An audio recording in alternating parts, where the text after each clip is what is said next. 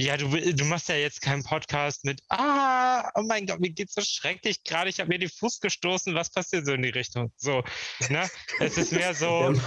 Wer macht schon so einen Podcast? Ich musste mir mal einen Link schicken. Es ist halt, du machst ja halt.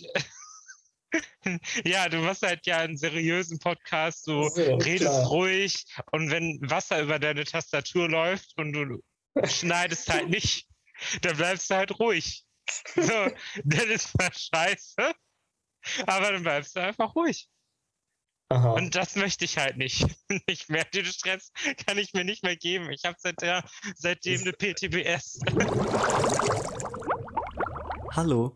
Ich hatte ursprünglich vor, in dieser Folge insbesondere über die sogenannte toxische Männlichkeit zu sprechen. Also eine Form von Männlichkeit, die auf Aggressivität, Dominanz und der Unterordnung von Frauen basiert. Nun ist dieses Thema aber so groß und es gibt sehr viele Herangehensweisen, um darüber zu sprechen. Nach meinem Gespräch mit Pascal ist mir aufgefallen, dass wir viel eher über die Bedeutung von Männlichkeit für uns und unsere Erfahrung damit als queere Männer gesprochen haben. Was ebenfalls ein wichtiger Teil der Debatte ist, aber eben auch sehr persönlich und individuell. Also entschied ich mich im Nachhinein dazu, in Zukunft eine weitere Folge zu machen, in der es noch mehr um das Problem und eine mögliche Zukunft von Männlichkeit gehen soll. Falls ihr jetzt schon weitere Perspektiven auf toxische Männlichkeit hören wollt, kann ich euch die Doppelfolge vom Podcast Kanakische Welle nur empfehlen. Ich verlinke die mal. Und zuletzt möchte ich noch sagen, dass wir das heutige Gespräch über Zoom aufgezeichnet haben, weshalb die Qualität ein bisschen leidet, aber ich hoffe, wir machen das durch Inhalt wieder wett. Viel Spaß.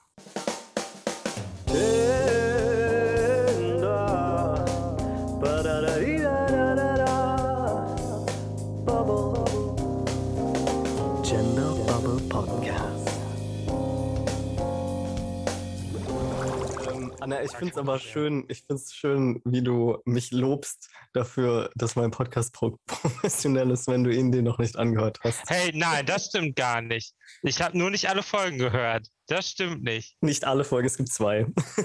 ich habe eine gehört, das reicht doch wohl. Ja, doch, ja, klar. Also ich habe gesagt, generell sind Podcasts professioneller als Ah!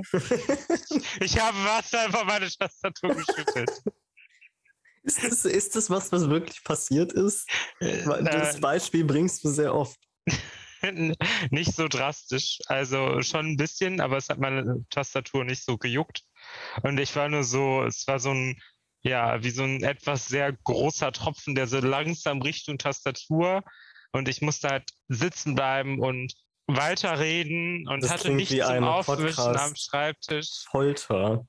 Ja, ja. Ich habe überlegt, ob ich das einfach Leuten gegen Geld anbiete.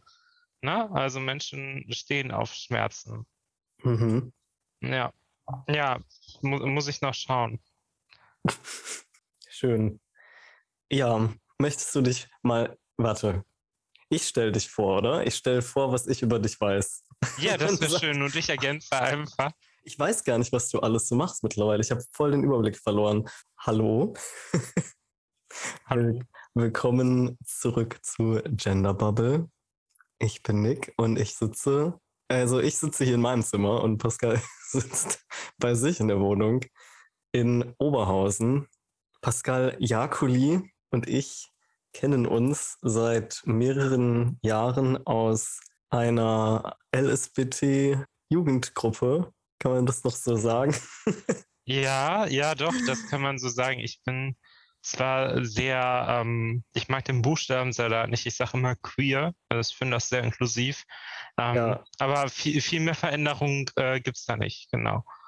Genau, die, die gibt es noch, diese Gruppe. Na, na, ich bin daher hingekommen, da warst du nur Teilnehmer.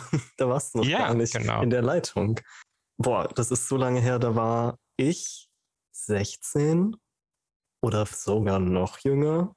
Auf jeden Fall richtig lustig. Meine Mama hat mir das vorgeschlagen, weil die das in der Zeitung gelesen hat und mir diesen Artikel gezeigt hat und war so, geh doch da mal hin.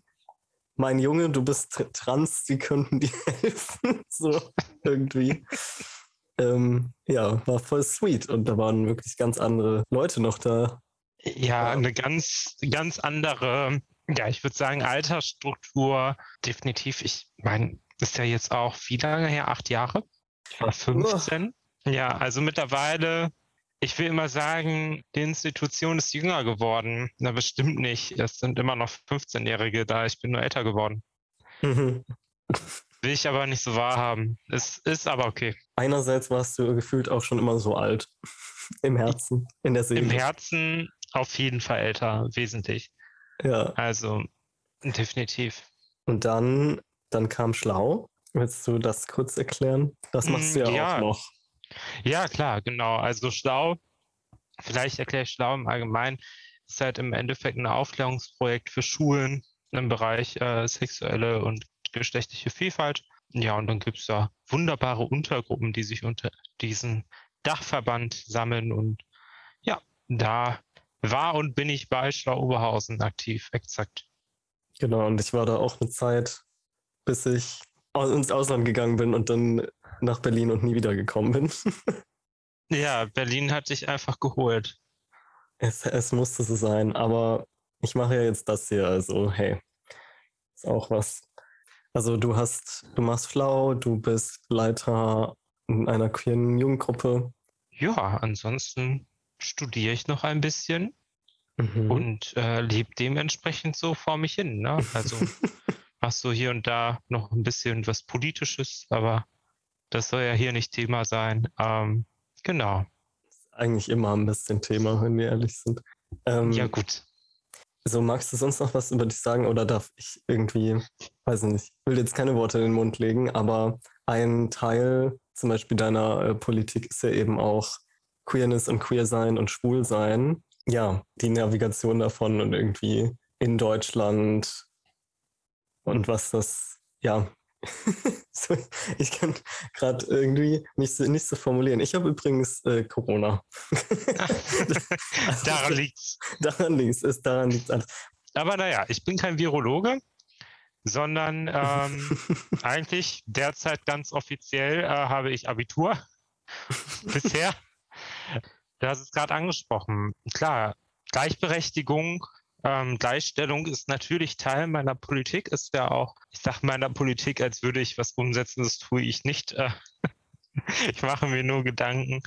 Das hängt natürlich ganz klar damit zusammen, dass wer ähm, ja Chancengerechtigkeit möchte, sich ja auch erstmal auf sowas wie Gleichstellung stürzen muss. Ne? Also ganz unabhängig davon, dass ich zufällig auch der Gruppe angehöre, gilt das für alle Bereiche, ne? nicht nur für den ähm, Sektor Gender, Sexualität, sondern auch für ja sowas wie soziale Herkunft oder so.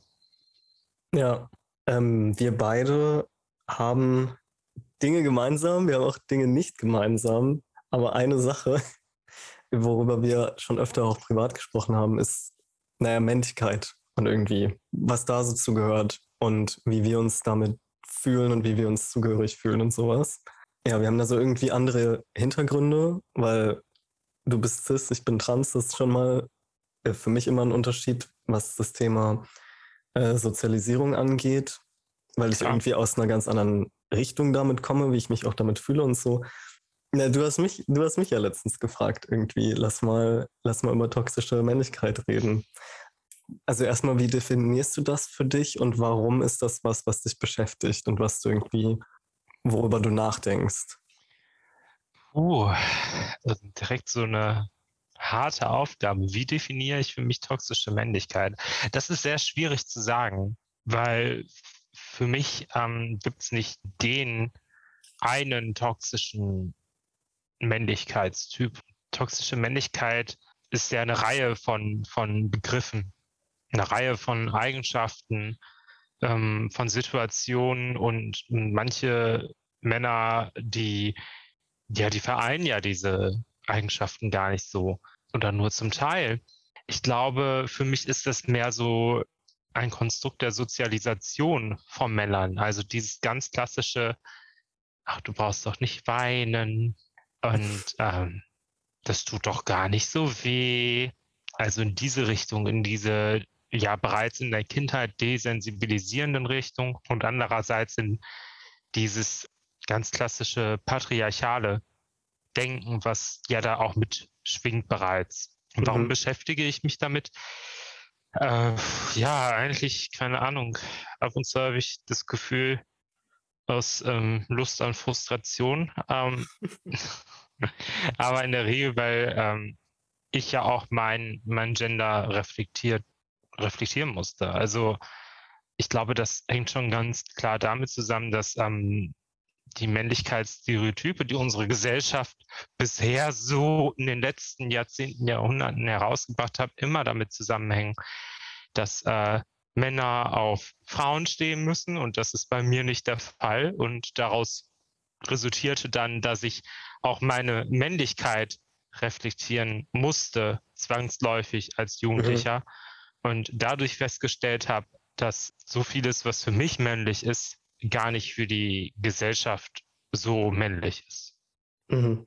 Ich finde Männlichkeit so spannend, weil für mich gerade als Transmann das Ganze lange und teilweise immer noch ist. Also so ein Status der Unerreichbarkeit, was ja interessanterweise eigentlich für alle so ist. Also Männlichkeit und Weiblichkeit, das sind Ideale, die sind per se nicht erreichbar, sondern man kommt immer nur irgendwie ran. Und deswegen werden die ja auch aufrechterhalten als Ideale, weil allen eigentlich klar ist, dieses ultimative Ideal von einer Frau oder wie ein Mann zu sein hat, das erfüllt eigentlich niemand. Aber wir sind trotzdem irgendwie geplagt, äh, daran gemessen zu werden. Und deswegen, wir können zwar variieren in der Art, wie wir Mann und Frau sind, aber nie das ganz erfüllen. Also es ist immer irgendwie so eine Unerfüllbarkeit und Erreichbarkeit.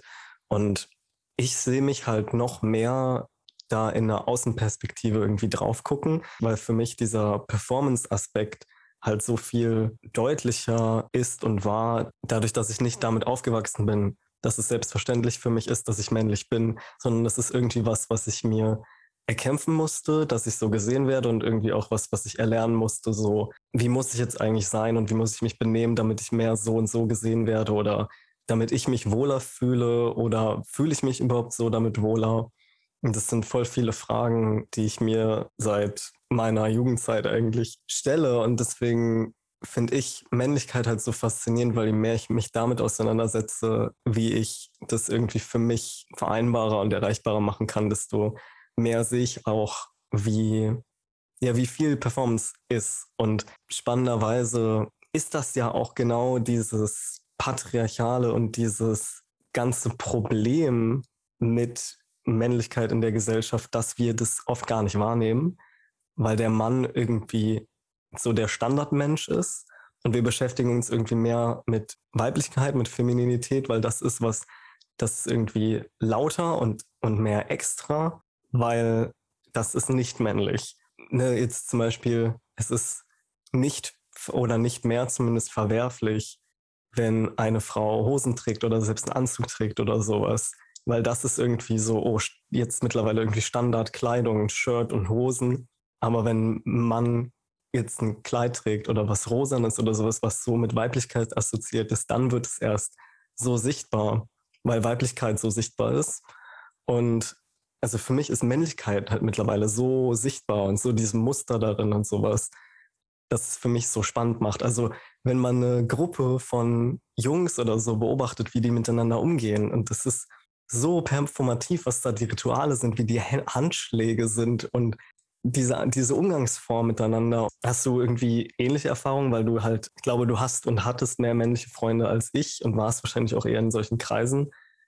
Ja, klar, ne? Also ähm, ich sag mal, definitiv war ich in solchen Kreisen oder bin es auch immer noch, wobei sich ja mein, mein Freundeskreis das reflektiert oder reflektierter als das, was ich sonst so erlebt habe. Du hast gerade von Ritualen gesprochen. Ähm, da ist mir irgendwie direkt so was in den Sinn gekommen, so Begrüßungsrituale. Ne? Also wenn man oder beziehungsweise vielleicht als kleiner Disclaimer, wenn ich hier äh, von irgendwie einer allgemeinen Äußerung tätige, dann habe ich gar keinen Anspruch darauf, dass die wissenschaftlich korrekt ist, empirisch nachweisbar ist, sondern ähm, ich rede hier ganz klar von meiner Eigenerfahrung.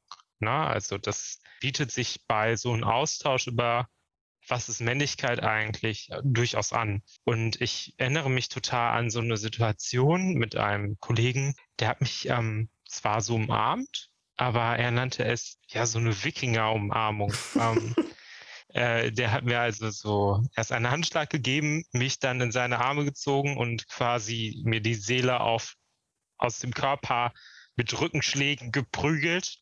Ähm, und dann habe ich mich immer, ja, dazu bewegt gefühlt, das auch, auch zu machen. Ja, also dann kommt man ja nicht an und sagt, okay, dem streiche ich jetzt zärtlich den Rücken währenddessen. Ähm, und dann habe ich ihm irgendwann gesagt, warum machst du das eigentlich? Und dann er so, was? Die Wikinger-Umarmung? Und dann ich so, ja, es ist, es ist für dich nicht genauso schmerzhaft wie für mich. Also ich finde das ehrlich gesagt einfach nicht schön. Mir tut danach alles weh. Äh, ja, ach, ist doch nicht so schlimm. Ähm, ich glaube, dass darin so eine totale Fragilität liegt. Ich glaube, dass man auch unter Männern sich einfach mal richtig schön, na, ich sag mal, intensiv in die Arme nehmen kann, ohne dass es sexualisiert wird. Also ich, da sehe ich immer den Punkt. Ne? Also vielleicht auch in, den Umgang mit mir, also ich als homosexueller Mann, wo das auch bekannt ist, dass ich homosexuell bin, kriege halt andere Verhaltensweisen von anderen Männern ab, als zum Beispiel, wenn heterosexuelle Männer untereinander sich begrüßen, weil eben die Gesellschaft sehr viel zwischen männlichen Verhalten auch sexualisiert. Natürlich ganz anders als ja andere Genderkategorien sexualisiert werden. Also da möchte ich auch gar keinen Vergleich anstreben, sondern das einfach so für sich betrachtet. Und wenn man sich damit so ein bisschen befasst, dann ist klar, okay, der macht diese raue Umarmung, vielleicht weil er damit ausschließen möchte, dass da etwas sexualisiert wird, was für ihn nicht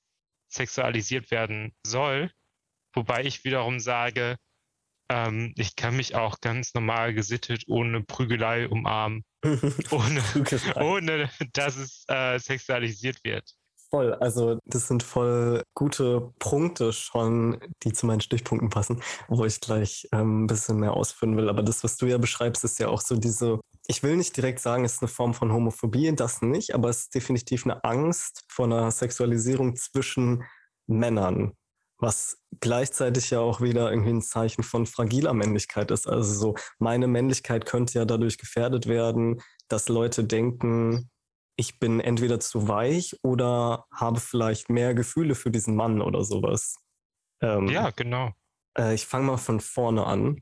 Was ich vorhin gesagt habe, also dass Männer irgendwie als der Standard ja auch gesehen werden, das hatte ich in der letzten Folge, da war mein Thema nämlich geschlechtergerechte Sprache, wo wir darüber in der Sprache sprechen, dass quasi nicht Männer sprachlich so ein Anhängsel sind. Ne? Also Lehrerin und das auch eine Form von Male Privilege, also einem männlichen Privileg ist. Männliches Privileg ist direkt verwandt mit dem Konzept vom Mann als Norm und bezieht sich auf die vielen unsichtbaren Weisen, auf die Männer von ihrem gesellschaftlichen Status als Mann profitieren, auch wenn sie es selbst gar nicht merken. Das Konzept ist inspiriert von Peggy McIntoshs Arbeiten zu White Privilege also den Privilegien, die weiße Menschen gegenüber Nicht-Weißen haben. Für weiße Männer überlappen sich diese Privilegien. Männliches Privileg zeichnet sich zum Beispiel dadurch ab, dass viele Männer mehr Raum einnehmen, sei es körperlich oder in einem Gespräch, und glauben, dass sie, ihre Ideen und ihre Arbeit einen größeren Wert hat als die von Nichtmännern. Auch scheint oftmals die Erfahrung von Männern als universell zu gelten, was sich auch in den Filmen und Büchern abzeichnet, die wir konsumieren. Selbst in Biobüchern ist der dargestellte menschliche Körper meist der männliche, was bereits dazu geführt hat, dass Frauen fehldiagnostiziert wurden, weil sich bei ihnen andere Symptome zeigen. Zwei Beispiele dafür wären ADHS und Autismus. Barry Deutsch hat eine Checkliste zu Male Privilege erstellt, von der einige Punkte sind ich werde weniger wahrscheinlich auf der Arbeit sexuell belästigt werden als Frauen. Wenn ich mich entscheide, keine Kinder zu haben, wird meine Männlichkeit nicht in Frage gestellt. Fremde kommen auf der Straße nicht zu mir, um mir zu sagen, dass ich doch lächeln soll. Sobald einem sowas mal aufgefallen ist, gibt es unzählige Beispiele aus dem Alltag. Also warum ich immer wieder darauf zurückkomme, auch zu sagen, ich finde Männlichkeit so spannend als Konzept, weil es so lange als nicht erforschenswert erachtet wurde, weil es eben der Standard ist und weil es nicht das andere ist. Genauso wie Weißsein halt. Oh, wir erforschen jetzt die, die anders aussehen als wir und nicht uns selbst, weil wir sind ja die, die forschen. Und was mit Männern eben, eben auch so passiert. Und ähm, es gibt ein Konzept von Rowan Connell. Is this how we pronounce her? I don't know. Ähm, und sie macht so ein bisschen die Punkte von, ähm, also sie nennt das äh, hegemonische Männlichkeit. Also das, was dann zu was führt, was wir toxische Männlichkeit nennen. Also es gibt dominierende, ideale Formen von Männlichkeit, nach der sich alle Jungs und Männer ausrichten. Weil du vorhin gesagt hast, so ist es eigentlich so schwer zu definieren, was toxische Männlichkeit ist und oder überhaupt was Männlichkeit ist oder was überhaupt Gender ist, was Genderrollen sind und sowas. Und das ist zum Glück ja auch für jede Person anders. Aber diese, diese ideale Form ist, glaube ich, schon was, was wir in unserem kulturellen Gedächtnis alle irgendwie internalisiert haben. Laut Amy Conan, Armes Zeichner, gibt es davon vier generelle Dimensionen. Also einmal ist typisch männlich ein Konkurrenzdenken und Dominanz. Dann eine emotionale Ausdruckslosigkeit, also am besten keine Emotionen zeigen, außer es ist Wut. Dann ein Stress von der eigenen Geschlechterrolle, also der Akt, die Männlichkeit aufrechtzuerhalten, ist eigentlich total stressig auch. Dieses, ich muss immer wieder meine Männlichkeit beweisen und es irgendwie aufrechterhalten. Und dazu kommt dann eben auch Homophobie und Misogynie, das sich distanzieren von Femininität und von Schwulsein. Wie vorhin erwähnt, Natürlich sind es irgendwie ideale Werte, denen nicht jeder entspricht oder auch entsprechen möchte. Aber das ist irgendwie schon was, was so über uns schwebt. Das ist ja das, was wir, das, was wir mitbekommen die ganze Zeit. Ne? Also ja. in Erziehung, äh, in Medien, ne? in Sozialisierung. Klar, das lockert natürlich auf. Aber ich finde, man muss da auch immer die Generationenfrage stellen. Also ich sag mal so, Herbert Grönemeyer ist nicht unsere Generation. Mhm. Auch er fragt, wann ist ein Mann ein Mann? Mhm. Er fragt ganz anders, als ich fragen würde. Aber ich kann anerkennen, okay, da, da ist Gedanke da. Aber trotzdem ist der Punkt, wo Männlichkeit wirklich mal im, im Großen und Ganzen reflektiert wird, im Allgemeinen von der Gesellschaft noch lange nicht erreicht. So, wir haben einzelne Individuen, die, die sich mit Männlichkeit befassen, ne? die kann man sagen, sich äh, emanzipieren und Gefühle zum Beispiel zulassen, die thematisieren. Ne? Also ähm, ich denke, das ist auch etwas, was gerade so der jüngeren Generation inne ist, aber dieses komplette Konstrukt der Genderrolle aufbrechen und das hinterfragen, ähm, das geschieht gesamtgesellschaftlich derzeit halt noch nicht. Und ich könnte mir vorstellen, dass es vielleicht auch aufgrund von Macht und Privileg noch nicht passiert. Also ähm, im patriarchalen System ist genau dieses Idealbild vom Mann, was du ja eigentlich gerade in meinen Augen sehr treffend beschrieben hast, ähm, steht das ja an der Spitze. Und ähm, wenn Männer sagen, okay, wir sollten das vielleicht mal reflektieren, würden sie vielleicht die Spitze auch aufgeben das finde ich gar nicht schlecht, aber ähm, Menschen haben, in der Gen äh, haben im Generellen ja ein Problem damit, Macht aufzugeben oder sie streben vielleicht nach Macht, würde ich als Hypothese mal bilden. Mhm. Von daher sind wir da, glaube ich, immer noch relativ am Anfang. Ne? Ich meine, wenn ich in meine Bubble schaue, in meinem Freundeskreis, in, zu den Menschen, mit denen ich umgehe, dann würde ich sagen, nee, Quatsch, was labert der? Wir sind da nicht am Anfang, wir sind mittendrin. Ähm, aber ich glaube, man vergisst sehr schnell, dass es eben nicht nur die eigene Bubble gibt, sondern die Welt da draußen. Ich glaube, das Besondere gerade ist, ähm, wir haben ganz oft das Gefühl, wir befinden uns in einer sich verändernden Zeit, vielleicht mehr als vor 10 oder 20 Jahren, was Geschlechterrollen so auf dem Level angeht, weil du halt auch viel mehr Plattform hast, um das zu besprechen und um, um auch zu kommentieren. Und ich habe manchmal das Gefühl, das ist auch voll der Generationenkonflikt und das ist, manchmal guckt man sich an, was so, was es so in die Nachrichten schafft und man denkt sich so, Leute, was ist da eigentlich los? will jetzt das Thema nicht, nicht aufbrechen ähm, eigentlich, aber Thema Krieg ist jetzt natürlich wieder groß und wie sich da die ersten irgendwie Rechten oder Konservativen direkt draufstürzen und sagen, ja, guckt euch an, was ihr zum Beispiel mit unserer Bundeswehr gemacht habt. Ja, guckt euch an, ihr sprecht die ganze Zeit über irgendwie Gendern und so ein Quatsch an einer Stelle, wo wir uns mit irgendwie ernsteren Sachen hätten beschäftigen sollen oder sowas. Oder ganz oft impliziert oder sogar sehr, sehr direkt gesagt, so Männer sind verweichlicht und wir brauchen die eigentlich wieder. Wo Männlichkeit ja auch so ein Instrument wird, mit dem du Leute mobilisieren kannst, indem du sagst, oh, fühlt ihr euch irgendwie verweichlicht, fühlt ihr euch nicht männlich genug, kommt an die Waffen und geht in den Krieg, dann seid ihr wieder Männer. Also, dass das so benutzt wird ja auch. Und das ist ja auch das, weil wir sagen, oh, Männlichkeit ist so fragil, dass es ständig unter Beweis gestellt werden muss oder Männer das Gefühl haben, sie müssten es unter Beweis stellen. Ja, klar, also da, da kommt ja auch ganz äh, viel Druck von außerhalb. Man möchte ja, und da nehme ich mich ja nicht heraus, auch immer noch nicht. Ich möchte ja dem Bild von Männlichkeit genügen. Gleichzeitig, so wie ich gelesen werde, ich werde als männlich gelesen. Das hilft mir natürlich im Krieg, ähm, einfach weil auch da Macht eine Rolle spielt. Aber ob ich mich jetzt du hast es ja schon gesagt, verweichlicht fühle oder nicht. Ich glaube, ich würde mich so oder so weich fühlen, weil ich, weil Krieg halt scheiße ist. Also, weil, weil ich mir das gar nicht vorstellen möchte, wie schlimm das ist. Da hilft mir auch nicht irgendein komisches Stereotyp von, von Männlichkeit, was ich irgendwie erfüllen muss, sondern steht mir vielleicht auch ein Stück weit im Weg. Denn gerade dabei geht es ja auch im Endeffekt darum, wenn wir weiterdenken, irgendwie die Folgen von vielleicht ganz allgemein gesagt schlimmen Ereignissen zu verarbeiten und wenn ich da dem Stereotypen Männlichkeitsbild genügen wollen würde und eben meine Gefühle für mich ausmache, ist mir, glaube ich, persönlich nicht damit geholfen.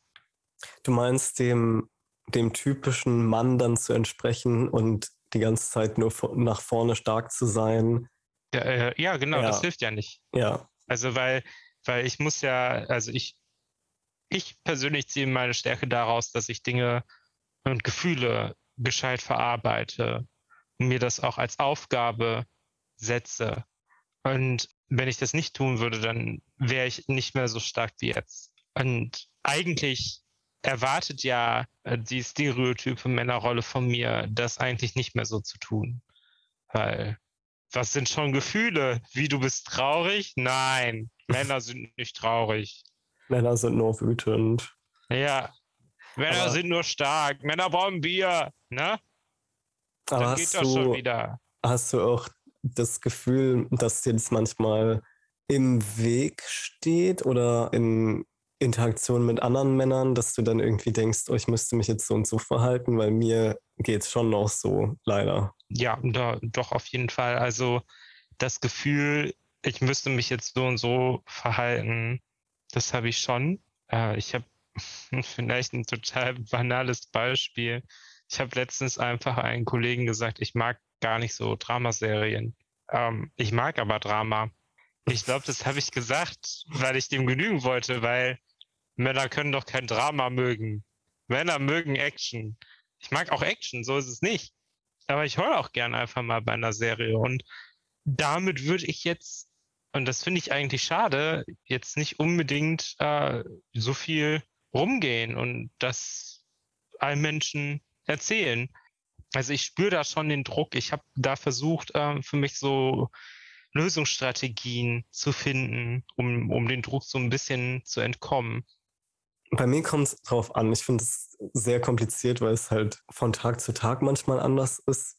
Und zum Glück nicht mehr so viel wie halt vor ein paar Jahren, als so meine Männlichkeit auch noch viel mehr in Frage gestellt wurde und wo, wo ich irgendwie angefangen habe, oder ich weiß halt noch ganz, ganz am Anfang, habe ich mich echt verstellt, weil ich so dachte, hm, ich kann jetzt nicht mehr so und so sein, ich kann jetzt nicht mehr das und das mögen. Halt gerade irgendwie auch was irgendwie Kleidung angeht oder auch Make-up oder so wo ich mich echt auch gefragt habe, hm, okay, aber ich mochte das offensichtlich schon immer und auch als Kind und habe das so aus Spaß gemacht und heißt es, ich bin nicht trans, heißt es, ich bin nicht wirklich ein Mann so. Und mittlerweile bin ich zum Glück an dem Punkt, wo ich das einfach wieder mache. Also ich habe mir letztens ähm, tatsächlich wieder ein Kleid gekauft, aber halt, ich trage das jetzt irgendwie als Mann und ich mag es, wie es jetzt mit dem Körper aussieht, den ich jetzt habe. Und ich gehe viel öfter jetzt raus und habe ein bisschen was auf den Augen oder sowas. Genau, aber dann gibt es auch Tage, wo ich dann irgendwie in einer Männergruppe bin oder auch irgendwie bei Arbeitskollegen und ich mir denke, scheiße, ich fühle mich nicht zugehörig und ich habe irgendwie das Gefühl, ich werde nicht so gesehen wie die anderen Typen und ich fühle mich damit scheiße. Und ich hätte das gerade gerne und würde gerne weniger drüber nachdenken, wie ich mich jetzt denen gegenüber verhalte, sondern würde einfach gerne machen.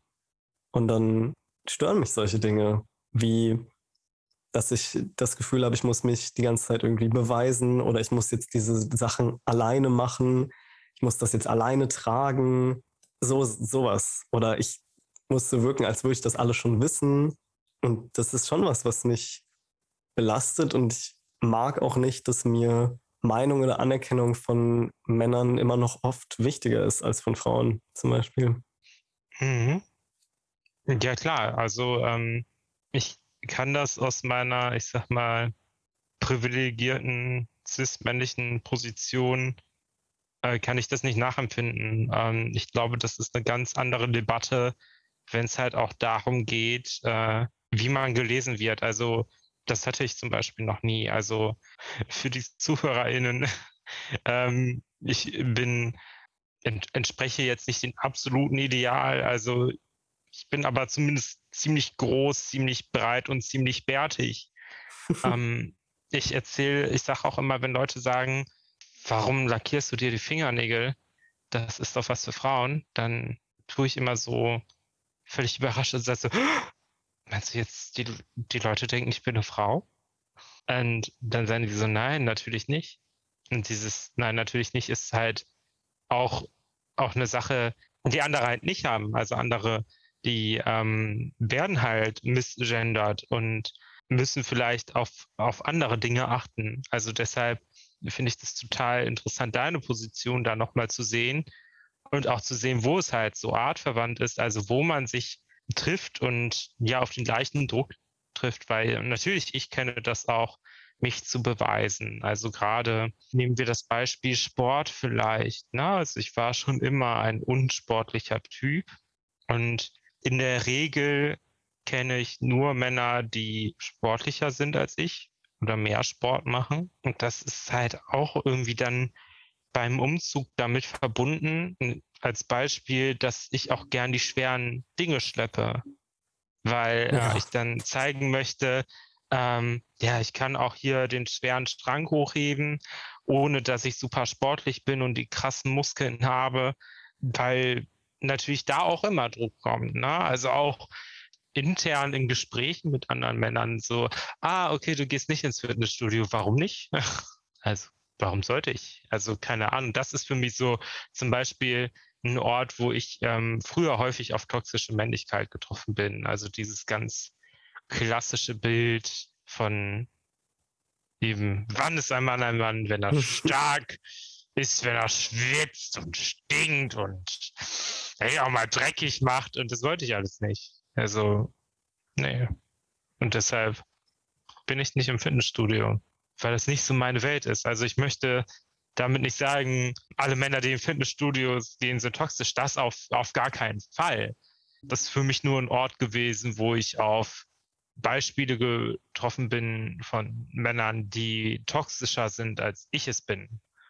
Ich hau jetzt mal eine Definition raus mhm. von, von toxischer Männlichkeit, weil wir es gerade so oft erwähnen. Also es ist ja erstmal die Idee, dass es für alle gefährlich ist, wenn Männer versuchen, diesen männlichen Idealen wie Dominanz, Frauenfeindlichkeit, Homophobie und der, das Unterdrücken ihrer Gefühle zu folgen.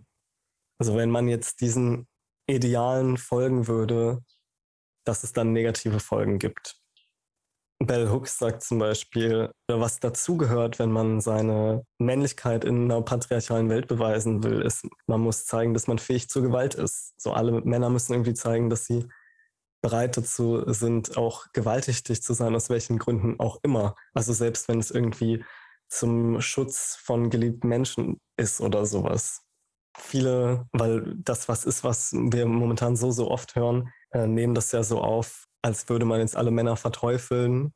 Wobei ich aber immer denke, ja, wenn man sich angesprochen fühlt, ist man vielleicht auch gemeint, so wenn man diese Dinge in sich selber erkennt. Aber es ist eben schädlich, wenn ähm, die Werte, mit denen man seine Männlichkeit definiert, sowas ist wie Gewalt oder äh, nicht auf Konsent achten oder Macht über andere ausüben oder auch eine Zwang von irgendwie Heterosexualität, meinetwegen.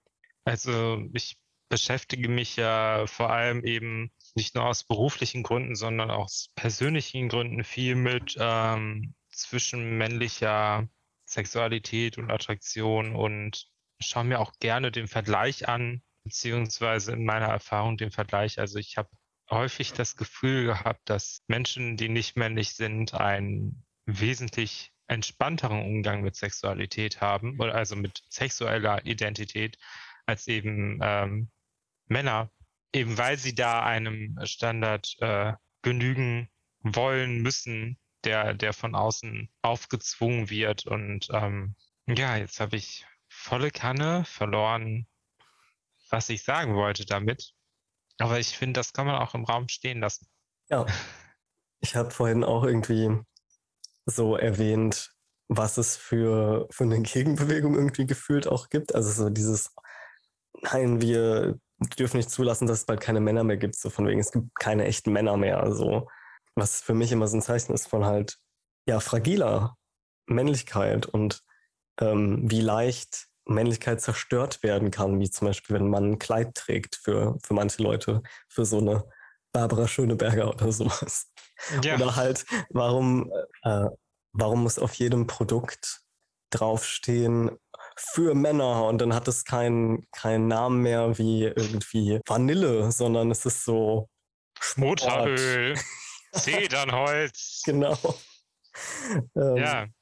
Ja, und äh, einer der Gründe ist natürlich auch, dass die, die Standards, an denen Männlichkeit gemessen wurde, sich auch einfach verändern. Also viele Männer sind zum Beispiel, haben entweder keine Arbeit mehr oder sind nicht mehr diejenigen, die das meiste Geld ins Haus bringen, die die Familie ernähren oder haben nicht mehr die, die Jobs, die damals auch in ihrer Männlichkeit so, so wertgeschätzt wurden.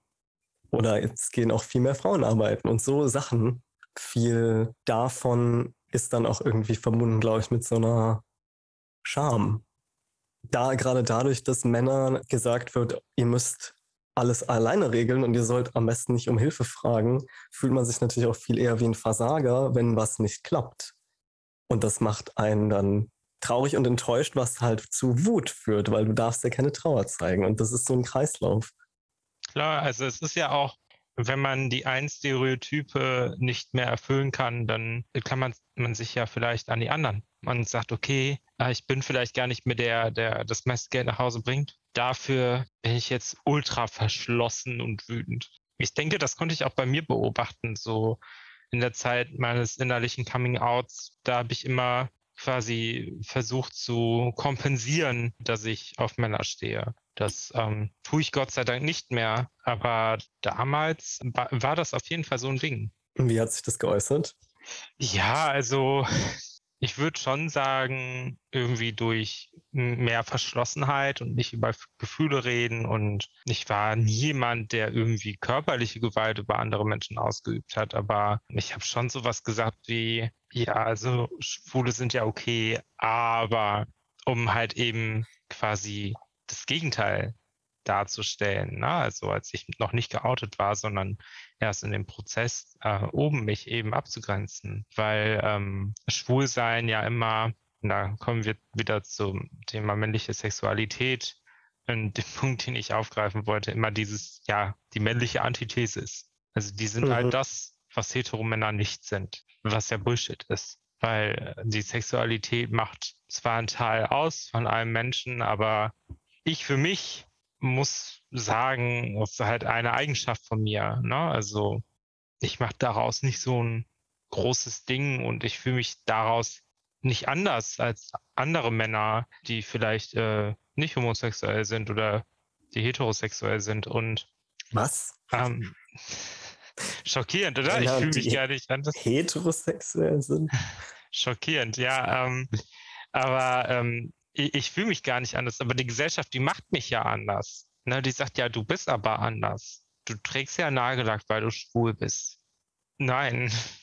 Also das hat mit meiner Sexualität nichts zu tun, sondern ich mache das, um eben mich schön zu fühlen auf der primären Seite und auf der anderen Seite, weil ich mir denke, okay, es gibt ja wohl nichts Einfaches, als sich ein bisschen Nagellack auf die Nägel zu schmieren und damit einfach dieses komplette, und da haben wir es wieder, dieses fragile Konstrukt Männlichkeit total ins Wanken zu bringen.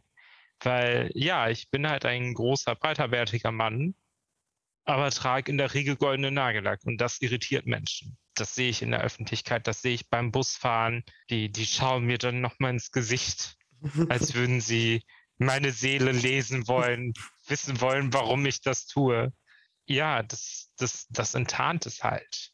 Das heißt, du fühlst auch irgendwie eine Freiheit, dann absichtlich dagegen zu gehen. Ja, ja, definitiv. Also, weil ich sag mal so, ich ähm, entspreche ja eh schon nicht dem Stereotyp, weil ich nicht auf Frauen stehe. Also habe ich die Freiheit, sowas zu machen, ohne meinen Gender reflektieren zu müssen. Während andere Männer, die eben, ich sag mal, relativ konform mit diesem Stereotyp gehen, da wahrscheinlich eine größere Hemmschwelle hätten. Und das, das meine ich gar nicht irgendwie negativ konnotiert, sondern ich kann ja voll verstehen, warum da eine Hemmschwelle da ist. Also ich würde ja auch ungern eine bequeme Situation verlassen. Oder tue es ja auch ungern. ähm, ich fände mich, glaube ich, in Kleid auch ganz cool ab und zu, aber das wäre auch für mich zu krass. Ich verstehe also, warum man in der bequemen Situation bleibt, ne? Warum man vielleicht viele Dinge negiert, wo man eigentlich sagen müsste, das bin ich. Also ja, gleichgeschlechtliche sexuelle oder romantische Erfahrungen machen. Und das dann zu bejahen, dass diese existieren, ist sicherlich schwieriger, wenn daraus resultiert, dass Leute direkt dein Gender in Frage stellen.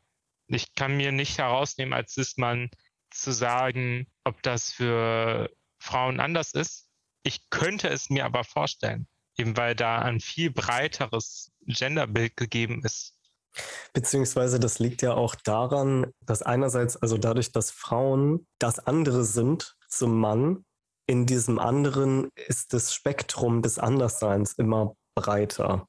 Das heißt, generell sind die Idealbilder einer Frau, klar, es gibt dieses äh, schlank, weiß, so und so groß Bild auf jeden Fall für die Frau als Idealbild, aber es gibt irgendwie noch eine andere Auswahl, wie Frauen idealerweise aussehen könnten. Und bei Männern ist das eher zugespitzt auf dieses eine Ideal, dadurch, dass das irgendwie die Spitze ist. Das ist irgendwie so diese Freiheit, die damit entsteht, wenn man anders ist. Also es gibt ein Buch von Jack Halberstam, das heißt Female Masculinity und da gibt es ein Kapitel über öffentliche Toiletten, wo dieser Raum als einer der Räume beschrieben wird, wo Gender ja policed wird in dem Sinne, wo, wo darüber gewacht wird. Und Jack Halberstam beschreibt damals noch quasi als Butch identifiziert, ähm, was das für, eine, für ein Akt ist, ähm, als männlich aussehende Frau ähm, auf die weibliche Toilette zu gehen und dass du da halt als ja, potenzielle Gefahr wahrgenommen wirst oder irgendwie ausgelacht wirst. Und ich fand das interessant, weil das war aus den 90ern und ich habe eher das Gefühl, es, es wäre umgekehrt, weil ich halt die Erfahrung gemacht habe, als sehr androgyn bzw. feminin aussehender Mann oder eben als was ist das, auf öffentliche Toiletten oder auf Schultoiletten zu gehen. Mhm. Und hatte da das Gefühl, es ist viel einfacher, eher weiblich auszusehen, dadurch, dass das Spektrum irgendwie breiter ist, als eher männlich auszusehen. Zumindest für mich war das so. Und äh, ich hatte definitiv ein paar unangenehme Situationen auf Toiletten. Und deswegen ähm, habe ich sehr wenig getrunken, damit ich in der Öffentlichkeit nicht unbedingt aufs Klo gehen muss. Alles nicht gesund. Aber ja. Das ist eigentlich so verrückt, wie die Gesellschaft eine so banale Sache so verkompliziert durch Erwartungen. Ich könnte mir vorstellen, dass da so ein bisschen Homofeindlichkeit rüberschwingt. Also eine Männertoilette zu betreten, ist ja auch, auch nochmal eine andere Sache, ne? Weil direkt die Leute lesen sich ja, machen sich Gedanken, machen sich Vorurteile und haben vielleicht so gar keine Lust, dass du dich neben sie ans Urinal stellst. ich für mich gehe deshalb auch immer auf Kabinen, weil ich ja gar keine Lust, mich dahin zu stellen und links und rechts nur so Leute zu haben, die gefühlt sich ganz unangenehm fühlen, nur weil ich da reinkomme und nicht alle Stereotype der Männlichkeit erfülle. Also eigentlich. So selbstlos von dir, dass du nicht ja. willst, dass die sich äh, unwohl fühlen wegen dir. Ja, also ich, ich bin auch niemand, der Leuten was wegschaut. Ich meine, ich ich finde das jetzt irgendwie nicht so. Ich meine, es gibt andere Menschen, aber für mich hat es keine Erotik, Männer am Urinal zu sehen. Ich will ja einfach auch nur Notdurft verrichten und dann wieder gehen. Und deshalb habe ich keine Lust auf dieses Drama, was, was dann daraus resultiert und die Gedanken, die ich vielleicht anrichte und gehe deshalb einfach straight. Also in meinem Fall halt vielleicht nicht doch, doch nicht straight durch, aber gehe dann halt einfach in, in meinem eigenen Schutzraum und lass die Leute da für sich. Der Safe Space der Toilettenkabine. Ja. ja, absolut. Ja, für mich ja auch. Für mich ja auch. Hasse das, wenn alle belegt sind, weil du genau weißt, das wird dann noch eine Weile dauern. Und ich bin so, ich will nur pinkeln. Nur pinkeln. Ja. ja. Aber gut, ähm, naja, ein anderer Grund ist ja auch wieder, dass Männlichkeit quasi höher gewertet wird als Weiblichkeit. Und deswegen kannst du als Frau es dir eher leisten, männlicher auszusehen oder dich männlicher zu kleiden, weil das ist ja dann wie so eine Art Aufwertung. Mhm, die Gesellschaft versteht dass sie sagt, ah ja, ne, taffe Frau. Ja, und als Mann, wenn du irgendwie in Richtung weiblicher gehst, ist das direkt eine Abwertung von deinem sozialen Status. Ja. Und das ist natürlich nicht nur so, das ist nicht, nicht so, dass jede Frau zum Beispiel, die sich die Haare kurz schneidet, ist ja dann auch schon wieder ein Problem, weil dann ist sie ja nicht weiblich genug, dann ist es sehr schwerer, sie zu sexualisieren, weil sie jetzt männlich, also da ist ganz, da hängt ganz, ganz, ganz viel dran an ja. diesen beiden Sachen, an diesem binären System, aus dem man sich sehr schwer rausbewegen darf. Ich würde ich würd gerne über Gefühle sprechen, noch. Ja. Weil das auch so ein Punkt ist, den wir jetzt öfter angeschnitten haben. Also diese Unterdrückung von Gefühlen, die nicht gesund ist und wahrscheinlich, wenn, also ne, wie alles, was du irgendwie nicht rauslässt, irgendwann zu einem Ausbruch führt, der sich dann in Form von Wut und Gewalt äußert. Auch wenn die Wurzel eigentlich vielleicht was ganz anderes ist, vielleicht Trauer ist, vielleicht Angst ist. Genau, Klar. also dieses Männer dürfen nicht weinen. Wie sind deine Erfahrungen? Wie ist deine Sicht? Hast du das öfter gesagt bekommen? Ja, schon, schon. Also ich, will ja auch gar nicht, also, na, wenn ich jetzt sage ja, dann hört sich das ja in Anbetracht unserer, unserer Erörterung von was ist eigentlich männlich und was ist eigentlich gesund, ähm, hört sich das ja fast vorwurfsvoll an gegenüber meiner Eltern- und Großelterngeneration. Das meine ich nicht. Ähm, ich kann auch anerkennen, dass die eine andere Generation sind und einen ganz anderen Umgang mit Männlichkeit bis heute pflegen als ich.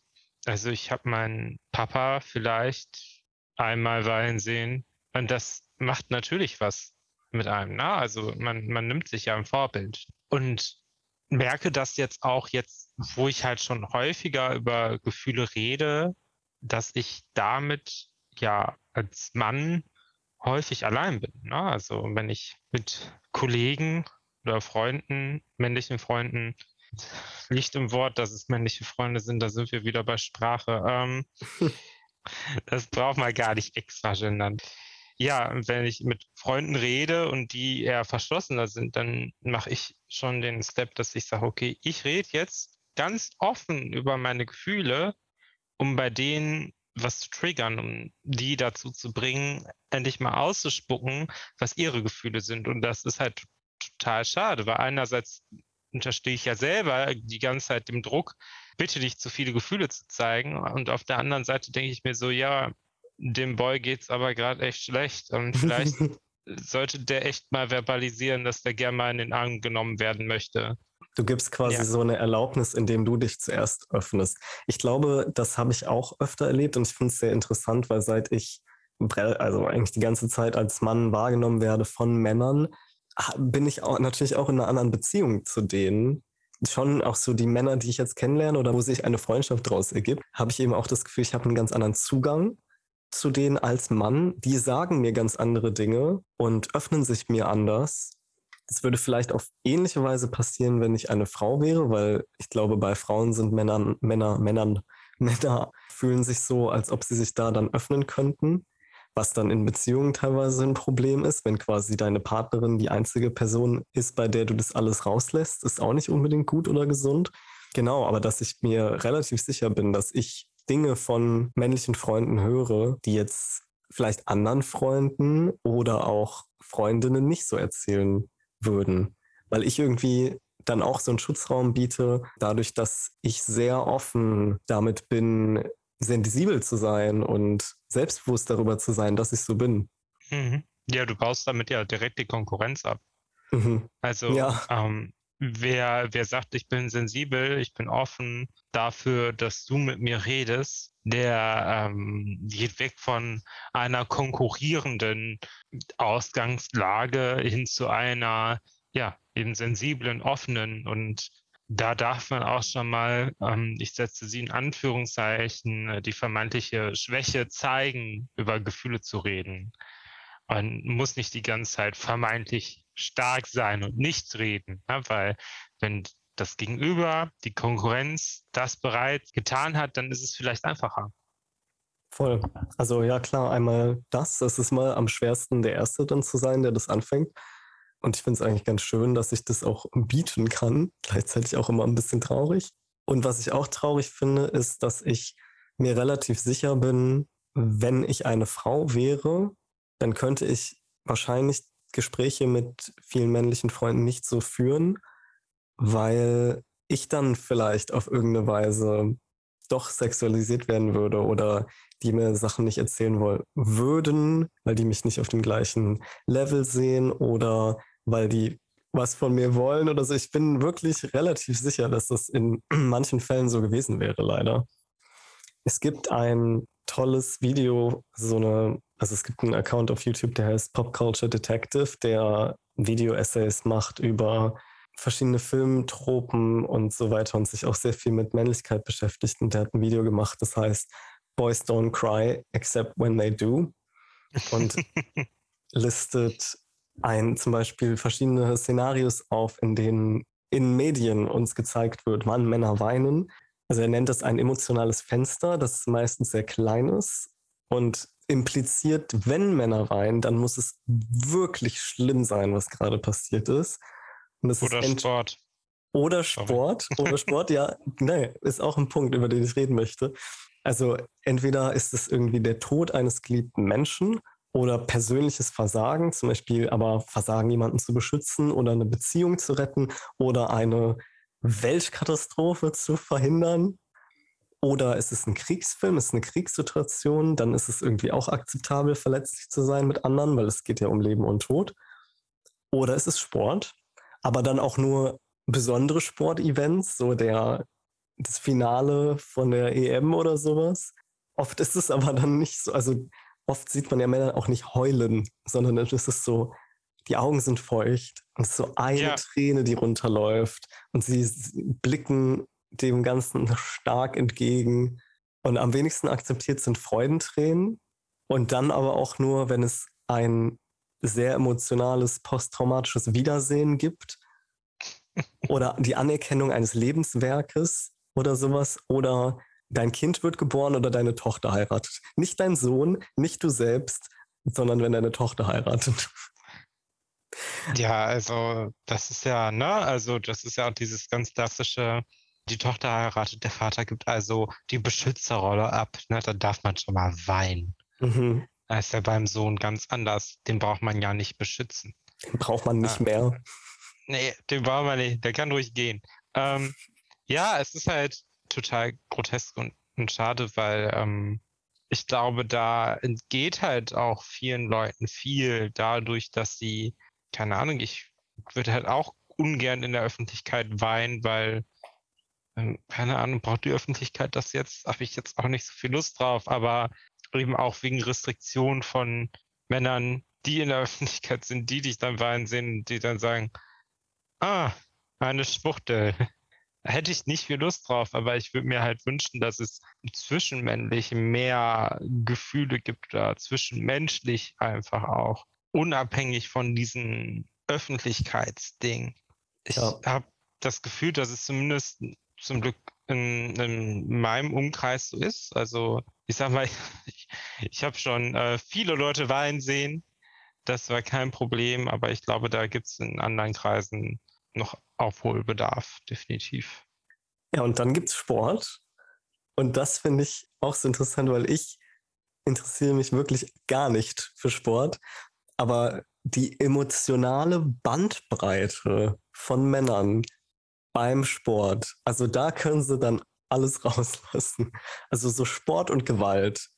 Und ich glaube, das ist auch ein Grund, mit ein Grund, warum, ähm, warum das so ein Klischee ist, Männer und Sport weil da irgendwie, das ist so eine Fläche, auch zu weinen oder sich richtig doll zu freuen, sich zu umarmen.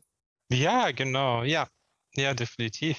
Einfach mal Mann selbst zu sein. Ja, das ist so das, das Highlight der, der Emotionen irgendwie. Und dann wird gesoffen. Ja, klar. Das ist totale Stereotypen, die wir hier raus haben. Gut.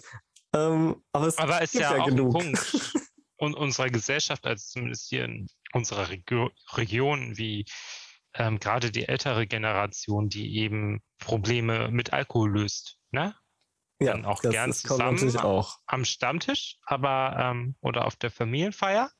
Aber es muss genug geflossen sein, ähm, bevor die Tante Erna wirklich mal äh, gesagt bekommt, was nicht okay ist. Und das gilt natürlich, also gilt, glaube ich, einerseits geschlechtsunabhängig, aber dann natürlich vor allem wieder für Männer, ne? weil Alkohol löst natürlich. Dann ist der Druck von außen auch mal egal, was ja auch vollkommen okay ist. Ich weiß nur nicht, ob ähm, Alkohol als Lösungsstrategie so besonders geeignet ist. Alkohol ist zwar eine Lösung, aber ist auch keine Lösung. Oder ja. sowas. Ja, irgend so einen dummen Spruch ähm, bestimmt in meinem Chemiebuch oder so. Du hast äh, das vorhin gesagt mit der Wikinger-Umarmung. Ja. Und dann würde ich dich fragen, oder kennst du die, diese These, dass Männer deswegen so gewalttätig sind und auch gerne mal aufeinander losgehen, weil sie sich eigentlich nur nach Liebe und Berührung und Zuneigung sehen? Also und das eine Art ist, das rauszulassen, die ihre Männlichkeit nicht untergräbt. Die ja. These kenne ich jetzt nicht. Ich finde sie aber interessant, durchaus. Gut, ich wüsste jetzt nicht, warum ich mich dann prügeln sollte. Ich würde da doch eher zur Wikinger-Umarmung greifen. Aber ähm, generell, wenn, wenn man das so ein bisschen in Kontext packt, den, den ich im Kontext der Wikinger-Umarmung, die ja irgendwie fast dann was Aggressives hat, dann würde ich klar sagen, natürlich, der Kollege hätte mir auch die Hand geben können aber wollte mich ja umarmen, wollte also Nähe, aber männliche Nähe. ähm, Gerne, wenn man jetzt jemanden tackelt oder sowas oder. Ja, ja. Also, oder einfach ein bisschen Schubs so aus. Da ist gleichermaßen viel Leidenschaft auf gewisse Weise in einer Umarmung und irgendwie anderen Formen von Gewalt, wo es, wo es Berührung gibt, auf welche Art auch Klar. immer. Also ich fand es auch sehr interessant, als ich es irgendwie gehört oder gelesen habe. Es ist schon schlüssig. Ich kann es natürlich für mich auch nicht nachvollziehen, weil ich nie jemanden verprügelt habe, so richtig. Aber auch doch als Kind bestimmt mal, weiß ich nicht. Ich, ich wurde mal, oder mir wurde zumindest Prügel angedreht als Kind. Angedroht, nicht angedreht. angedreht. Wollen Sie etwas Prügel kaufen? ja, und dann habe ich gesagt, äh, klar. Ja, ist das auch im Zehnerpack? ähm, ja, de äh, definitiv. Also ich kann, ich kann der These was abgewinnen. Er gibt schon. Das ist ja auch oft, Sinn, das ist ja. ja auch oft aber auch ein Zeichen für Zuneigung, wenn man auch einmal so in die Schulter boxt oder sowas oder eine Kopfnuss gibt oder ne, diese ganzen Dinge oder halt, wir, wir sind wieder bei den Begrüßungen, die sind ja auch teilweise recht aggressiv. Also so dieser Männerhandschlag und dann zieht man einander ran und klopft einem so richtig hart auf den Rücken. So heißt es nicht eigentlich nur so, hallo, ich bin da, schön dich zu sehen. Ja, oder so Brust am Brust aneinander stoßen. Ja, ähm, oder hatte ich mal, ich habe das mal, ähm, das war mal eine Begrüßung, die ich hatte mit jemandem in der Schule. Mhm. Und ich fand das damals, also nichts, was ich freiwillig jemals gewählt hätte, aber ich fand es ziemlich cool eigentlich, dass er das mit mir gemacht hat, weil ich mich dann auch bestätigt gefühlt habe. Und das Lustige ist, der Typ war 1,90. Ich bin sehr, sehr nicht 1,90 groß. und ich musste dann immer, habe dann immer versucht, super hoch zu springen. Das war, also eigentlich war es ganz lustig. Ich dachte, also kurz vorher dachte ich immer so, oh nein. Aber ja, weil wer weiß, was dann passiert. Wer weiß, ob ich wieder runterkomme jemals. Ne? Also.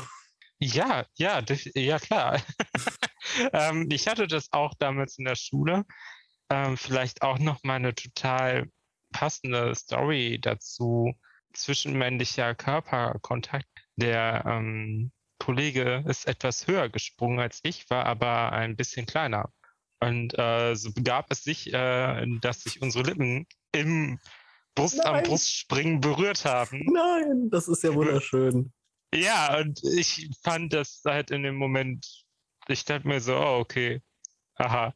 Also ich hatte dazu nicht viel Emotionen. Und, Hast du nicht geweint ähm, danach? Nee, nee, aber der ähm, Kollege, also der hat nicht geweint, weil das ist ja auch nicht männlich, aber der hat sich bestimmt noch drei, vier, fünf Mal an dem Tag entschuldigt dafür. Mhm. Wo ich mir so dachte, yo, also ich war da noch nicht geoutet und war halt selber noch so im, in meinem Prozess, aber selbst da dachte ich mir schon so, ja mein Gott, Dinge passieren. Ähm, Na, aber da ist es ja, der Grad ist schmal zwischen yeah. Gewalt und, ne, mm. ich habe auch eine schöne Story, die, ist, hat, ja, nicht, die hat nichts mit Gewalt zu tun, sondern ähm, aber mit fragiler Männlichkeit, würde ich sagen. Ich habe, wir haben bei einer Party aber sowas wie Flaschendrehen gespielt, was auch immer, ne? Und mit so Zettelchen, wo drauf steht, was man machen muss. Und dann hat, glaube ich, der Freund neben mir irgendwie den Zettel bekommen, küsst die Person zu deiner Linken oder so. Und das war ich. Mhm. Und ähm, wir haben, also wir kannten uns sehr, sehr gut oder wir kennen uns sehr gut, ähm, haben über super viel diepe Sachen schon geredet und so. Er ist hetero, aber super, keine Ahnung, woke und alles. Also und er hatte so ein Problem damit. Er Hetero war so. Hm, hm. Er, also er hatte echt so ein Ding draus gemacht und sich, glaube ich, auch unwohl gefühlt, auch weil er, weil das für ihn so ein Ding war. Und dann ungefähr 0,2 Millisekunden waren unsere Lippen aufeinander. Lustigerweise genau in dem Moment hat eine Freundin ein Bild gemacht. Das heißt, es sieht so aus wie ein sehr leidenschaftlicher Kuss, war es aber Schön. eigentlich gar nicht. Und das hat ihn echt gestört und dann hat es ihn sehr beschäftigt, dass es ihn so stört weil er dann voll Angst hatte, dass, also dass er entweder irgendwie doch homophob ist, er hatte da voll Angst vor und dass er mir mhm. irgendwie das Gefühl gibt, er ekelt sich vor mir oder sowas. Aber weil er halt auch so meinte, so, oh, das ist so komisch, weil du hast einen Bart, das fühlt sich ganz komisch an. Also er war da richtig so, mm, und ähm, hat dann auch hinterher nochmal mit mir so drüber gesprochen und ich meinte so, yo, es, es ist halt echt kein Ding. Ich finde es eher amüsant, dass es für dich so ein Ding ist, weil naja, also das sagt ja jetzt gar nichts über dich oder über mich. Also er ist ja nicht so. Er hat es ja reflektiert und sowas und das ist ja auch okay, das nicht zu mögen. Aber wäre das jetzt zum Beispiel jemand anders gewesen, der dann von Anfang an gesagt hätte, nein, ich bin noch nicht schwul, ich mache sowas nicht. Weiß ich nicht, wenn du so Angst, weil wovor, hast du Angst? Was, was soll denn mit dir passieren? Hast du Angst, dass du das doch vielleicht magst? Weil das ist für mich viel eher ein Zeichen von Angst und irgendwie Schwäche oder von fragiler Männlichkeit eben, wenn du daraus so, ein groß, so eine große Sache machst, als wenn du einfach wie ich, weil so für mich ist der auch nicht attraktiv. Ich möchte auch nichts von dem.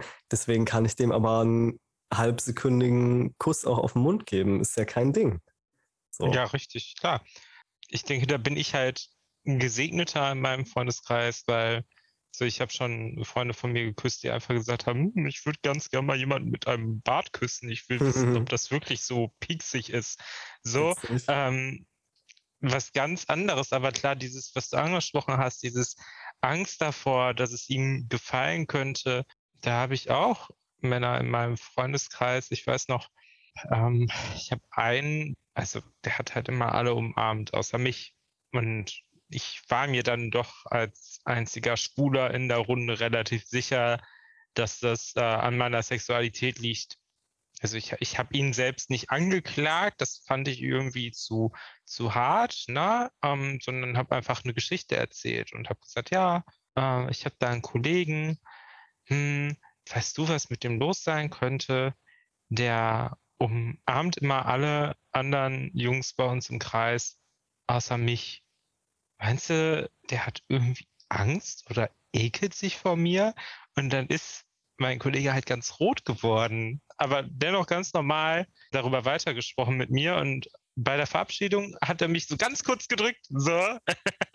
Das fand ich total, weil ich glaube, auch er hatte Angst davor, dass zumindest ich denken könnte, nice, der umarmt mich jetzt, weil, weil der möchte was von mir. Vielleicht ist es, ist es bei Männern, die nicht auf Männer stehen, nochmal was anderes, wenn man die umarmt, weil man da, ich sag mal, in so einer sicheren Basis ist, selbst, selbst wenn man dabei, also sage ich aus meiner Erfahrung vielleicht auch heraus, selbst wenn man sich dabei angezogen fühlt, dann weiß man, das Gegenüber fühlt das nicht und dann ist man sicher.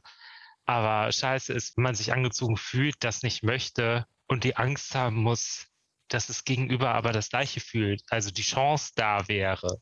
Mhm. Das ist so meine Erfahrung in dem Bereich. Ne? Also das auch da wieder, ne, ich glaube, unsere Generation ist da ganz, ganz unterschiedlich, geht da ganz unterschiedlich dran und auch reflektierter. Ja, nee, das sehe ich auch so eigentlich. Oder zumindest, ja. das ist ja immer eine Blase, in der man sich befindet, ne? Aber Natürlich. auch so die männlichen Freunde, die ich habe, man findet sich ja auch irgendwie so gegenseitig. Also ich habe wundervolle, tiefe, emotionale Gespräche mit, mit Männern auch schon geführt und das ist immer. Männer, diese haarigen Biester? Sorry. Genau die. Und das ist immer ja. sehr schön, weil so blöd es auch klingt, ist es für mich sehr schön zu wissen, dass Männer auch Gefühle haben so und dass, ja, dass ich da auch irgendwie zugehören kann und genau, also nur weil ich mich zu einer, zu einer Gruppe von Männern, die da eben nicht so sind, nicht zugehörig fühle, heißt mhm. es nicht, dass du weißt, was ich meine. So, ja. also eigentlich sind wir alle Menschen und eigentlich ist es auch alles Sozialisierung und äh, manche denken da mehr drüber nach und manche weniger. Und ich glaube einfach, dass es uns allen ja helfen würde, wenn es bald keine echten Männer mehr gäbe, sondern wenn Ach, ich denke mir mal davon ab, dass das jetzt ein sich schon super schönes Schlusswort war. Ähm, Weg mit Männern, ich... das schöne Schlusswort zu dieser Folge. Nein. Äh, ähm, ja, vielleicht sollte das der Titel sein. Ich weiß ja nicht. Mit Männern.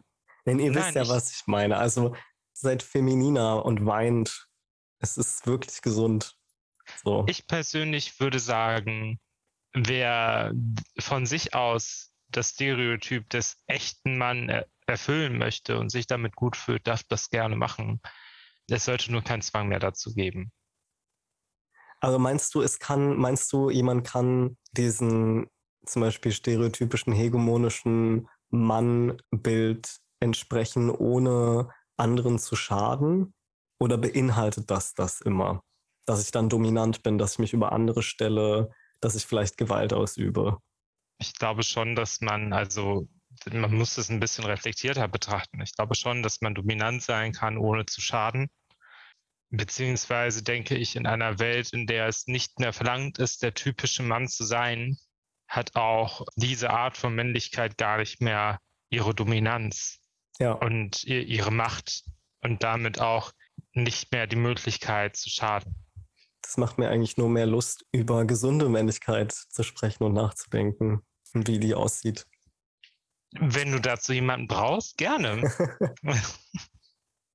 Abschließende Worte. Gedanken. Vielleicht auch einfach mal im Kino ein bisschen weinen. Im Kino. Im Kino. Einfach, weil es so ein halb öffentlich, halb privater Raum ist und dann bei einem Film weinen, oh, super unmännlich. Also von daher, warum nicht? Ja, da ist eh dunkel dann. Ja, eben, sieht niemand und man kann ja ein bisschen üben. Schön. Ja. Toll. Ja, dann äh, vielen Dank. Gerne. Mal. Bisschen abrupteres Ende dieses Mal. Aber es passt ja irgendwie auch zum Thema. Es gibt einfach so viel zu sagen und ich bin mir sicher, ich werde auch noch mehr dazu sagen. Gerne auch mit euch und anderen Menschen diskutieren. Gender Bubble ist ein Podcast von und mit Nick Scott. Ihr findet ihn auf Instagram at genderbubble. Zu Gast bei mir war Pascal Jakuli. Ihr findet ihn und den queeren Jugendtreff No Name at no.name-schlauoberhausen auf Instagram. Und auch eine Adresse, falls ihr da mal vorbeischauen wollt. Pascal wird es hören und denken, ich drohe ihm damit, dass ihn bald alle besuchen können. Naja, danke fürs Zuhören. Tschüss.